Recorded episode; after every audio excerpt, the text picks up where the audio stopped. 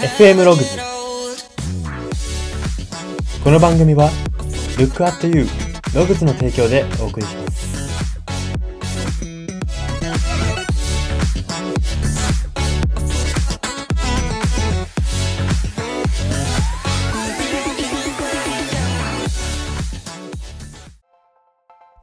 どうも。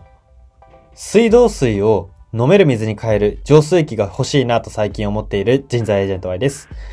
この番組は、生きる自己啓発と呼ばれる Y があなたの人生観、キャリア観にさやかな変化を日々与えていこうという番組です。これは取り入れたいと思うものがあったら取り入れる、そんな感覚で聞いていただければと思います。さて、今回は名言考察のコーナーです。今回特集するのが、ジャーナリスト池上彰さんの名言です。その名言というのが、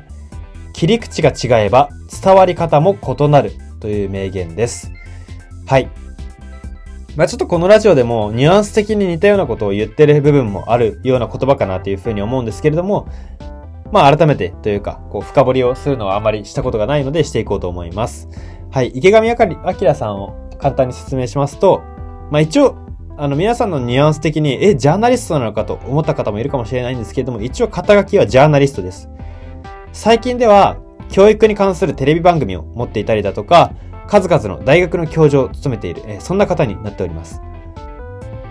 で、最近はそのテレビ大学っていうところで、え、活躍してる場面が多いんですけれども、まあ、どちらでも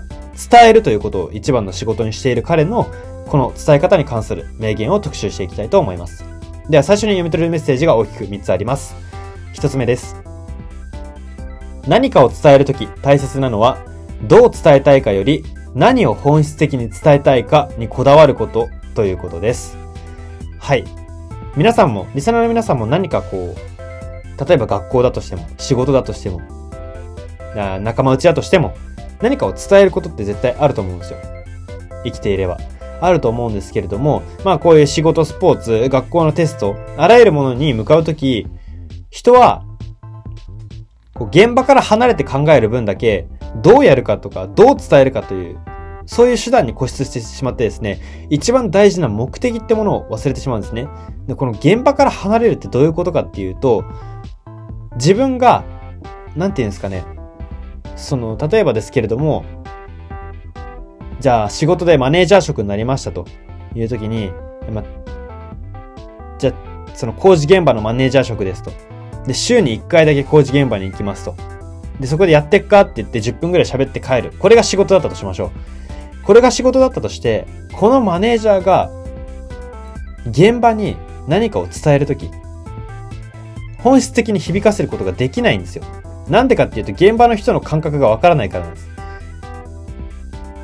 現場の人がしっくりくるような切り口で喋らないと、同じメッセージも伝わり方が異なるんですね。ですけれども、現場から離れて考え、そのマネージャーっていうのは現場で働いて、せかせかこう、働いてないわけですから、じゃあ現場のこと、現場改革したいって思った時にですね、現場を改革するような言葉をかけたいって思った時にどう伝えるかにこだわっちゃうんですよ。自分のやり方です。例えばですけれども、自分はもう今、もっとやれってこう葉っぱをかけたらいいんじゃないかってこう思ったりするしたとしてもですね、現場ではもう一回とりあえず褒めてくれよと、こう思ってるかもしれないわけなんですよ。で、例えばですけれども、じゃあ、その工事現場の作業効率を上げたいっていう目標だとしましょう。本当に伝えたいことが。本当は効率を上げるためにメッセージを言いたいと。言葉を話したいっていう時にですね、言い方にこだわってしまうと、むしろその人たちのやる気を削ぐ可能性があるんですよ。おかしいですよね。売上効率、えー、作業効率を上げるために、こう勢いづかせに行ったはずなのに、勢いを削いでしまうんですよ。そのマネージャーが。なんか、無能なマネージャーだなって今思った方もいるかもしれないんですけども、意外とこれって起こり得ることなんですよ。意識をしていないと。現場に耳を傾けたりだとか、意識的に現場の人とコミュニケーションを取っていないと、離れていってしまうものなんですね。で、これって、例えばじゃあもう一個例えると学校のテストですね。学校のテスト現場から離れるっていうとちょっと難しいかもしれないんですけど、じゃあ、例えばですけど、学校のテスト、大学のテストとかだったら結構過去問があったりすることもあるわけじゃないですか。で、過去問とかあったりしますけど、この過去問、まあじゃあ受験ですね。受験です。で、受験で考えましょう。受験っていうのは過去問の公式本とかもリリースされてるわけじゃないですか。売られてるわけじゃないですか。で、こう、過去問本とかがあるのに、過去問を見ずに自分でがむしゃらに勉強していても、無駄な勉強増えますよね。本当は受かりたいはずなわけじゃないですか、受験って。受験って受かることが目的なのに。だったら、実際に出た問題を最初に解いてみた方が早いじゃないですか。それで、実際に出る問題でどれぐらい何点取れるのかと。平均的に合格ができるのかと。そういうところを試した方がいいよ、ですけれども、その過去問とかをしないと、やっぱり受かるものも受かんなかったりとか、本当は受かる頭あったのに、無駄な解ける、もともと解ける、余裕で解ける問題に時間を割きすぎて、大事なところ解けないとか、そういうことが起こり得るわけですよね。まあ、つまり、何かを本質的伝えたいことが明確になっていればですね、捨てるものも明確になってるはずなんですよ。でも、その本質的に伝えたいことを明確になってないと、こだわらなくていいところにこだわってしまう。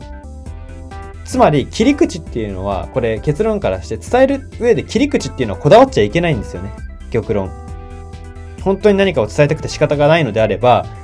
切り口は相手に合わせる。でも伝えたいことは自分の持っているもの。この掛け算が大事なんですよね。それを意識して何かをこう伝えていくと、えー、通らなかった意見が通ったりとか、叶わなかった夢が叶ったりとか、することもあるということです。はい。では、ポイント、え、ポイント二つ目です。偉大なアイデアと呼ばれるものを生み出す人は、大前提として切り口が秀逸ということです。例えばですけれども、ノーベル賞を受賞するようなアイデアってありますよね。素晴らしい。まあ、その素晴らしさを理解してくれるフィールドで、ああいう方々っていうのは、その素晴らしさを理解してくれるフィールドで理解してもらえるように表現したから、表現して伝えたからこそ受賞ができているわけなんですね。例えばですけれども、じゃあなんか遺伝子レベルの大発明を、大大発見をしたとしましょう。こう研究していて。で、それって大学の研究所とか、あまあ大学で、えー、教授として研究していたりとか、まあなんかその特殊なラボみたいなところで研究してたりだとか、するからこそ、発見された時に、うわ、それすごいじゃん。ノーベル賞いけるじゃん。ここに提出したら、世界中から賞賛受けるじゃん。ってみんなわかるんですよ。でも、その遺伝子レベルの発明を地元の勉強しない友人との飲み会で披露したところで、はあって感じなわけじゃないですか。結局どんな偉大なアイデアも人によってはよくわからないんです。まあ猫に小判みたいな話ですけれども、なんか価値を感じない人からすると、え、それってまあすごいんだ。わかんないけどなんか難しいからすごいのかなみたいな感じになってしまうんですよ。で、ここでずっと披露してたとしたら受賞なかったんですよ。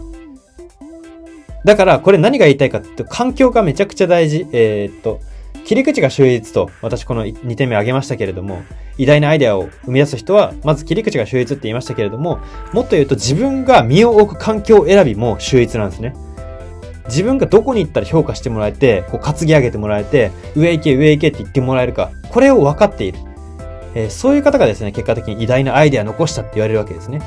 だから実際私は思うんですよ。ノーベル賞を残してとか、こうすごいって称賛されますけれども、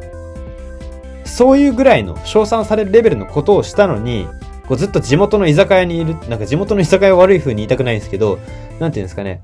こう地元の飲みのネタにするぐらいで留めてしまってる人っていると思うんですよ。これは自分の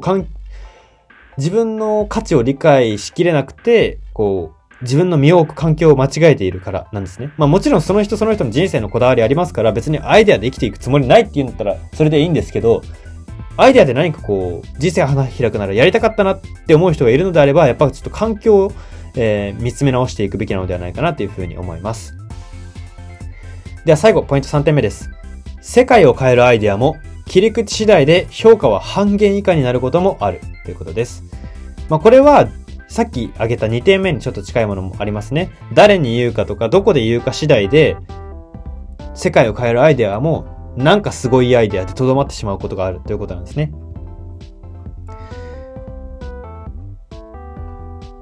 その誰に伝えるかとか、どこで伝えるかとか、どんな伝え方、どんな表現で伝えるかとか、そういうことがですね、結論、世の中を、世の中での評価を決めて、その評価が世界を変えるアイデアかどうかを決めているわけですよね。だから、この誰に伝えるとか、どこで伝えるどんな表現で伝えるっていう自分がちょ、そこでチョイスするものっていうのは人生に関わってくるんですね。よくなんかこう決断とか思考が人生を変えるなんてこと言いますけれども、これは結構本当の話で、でもっと噛み砕くとこういうところなんですね。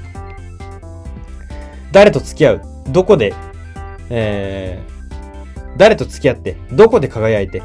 どんな表現で賞賛を得るか、みたいな。その、そこって、天性のものだけじゃやっていけないんですよ。みんな作ってるんですよ。作ったりとか、ここでいけるんじゃないかと、こう、あざとく攻めているわけですね。あざとくって言うとなんかちょっとニュアンス違うかもしれないですけど、ちゃんと見極めて、自分はここで行った方が最大に褒められるなとか、最大に伸びるなってところを見極めて飛び込んでいってるんですよ。だから表に出てる人っていうのは、まずアイデアがすごいとかっていう前に、身の置き方がうまいんですね。身の置き方、誰に伝えるか、どこで伝えるか、どんな表現で伝えるかっていうのは、まあ本当に大事で、これらの噛み合わせがミスミスマッチ、組み違いが起こるだけでですね、伝わり方変わりますし、伝わり方変わると人生変わりますし、もちろんその人生、えー、伝わり方が悪かったから人生悪い人生になるかっていうとそうではないんですけど、まあ一つでも、こう、多くの可能性を求めていきたいっていうリスナーの方が多いと思うので、まあ、そういう意味では、このミスマッチっていうのは気をつけて見ていくべきなのではないかなというふうに思います。はい、そんな感じで読み取るメッセージここまでにして、ここからは人生観、キャリア観に転用するとどういうことが言えるのか、その考え方のポイントを大きく3つご紹介していきたいと思います。1つ目です。伝え方の正しい切り口は、実際に何かを伝えた経験からしか真に学べないということです。伝え方の正しい切り口って、今結局これ、要はトライアンドエラーの話なんですね。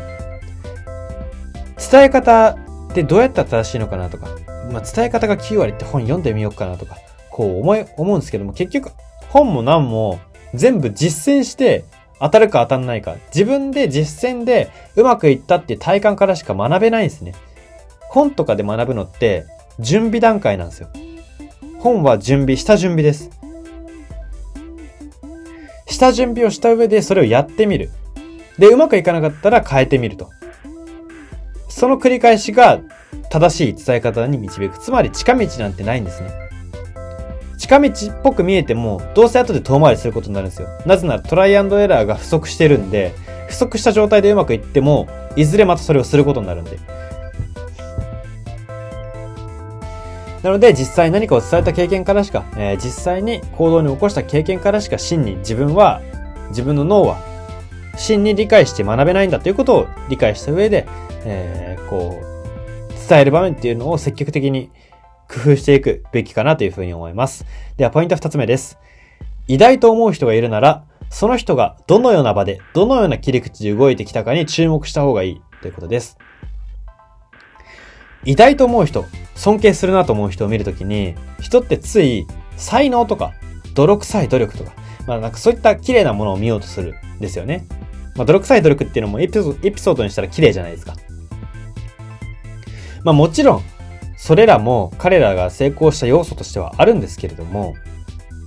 結局は、さっきも言いましたけれども、どのような場で、どのような、どのような切り口で、まあ誰に対してこう表現をしてきたか、ここが大きいんで、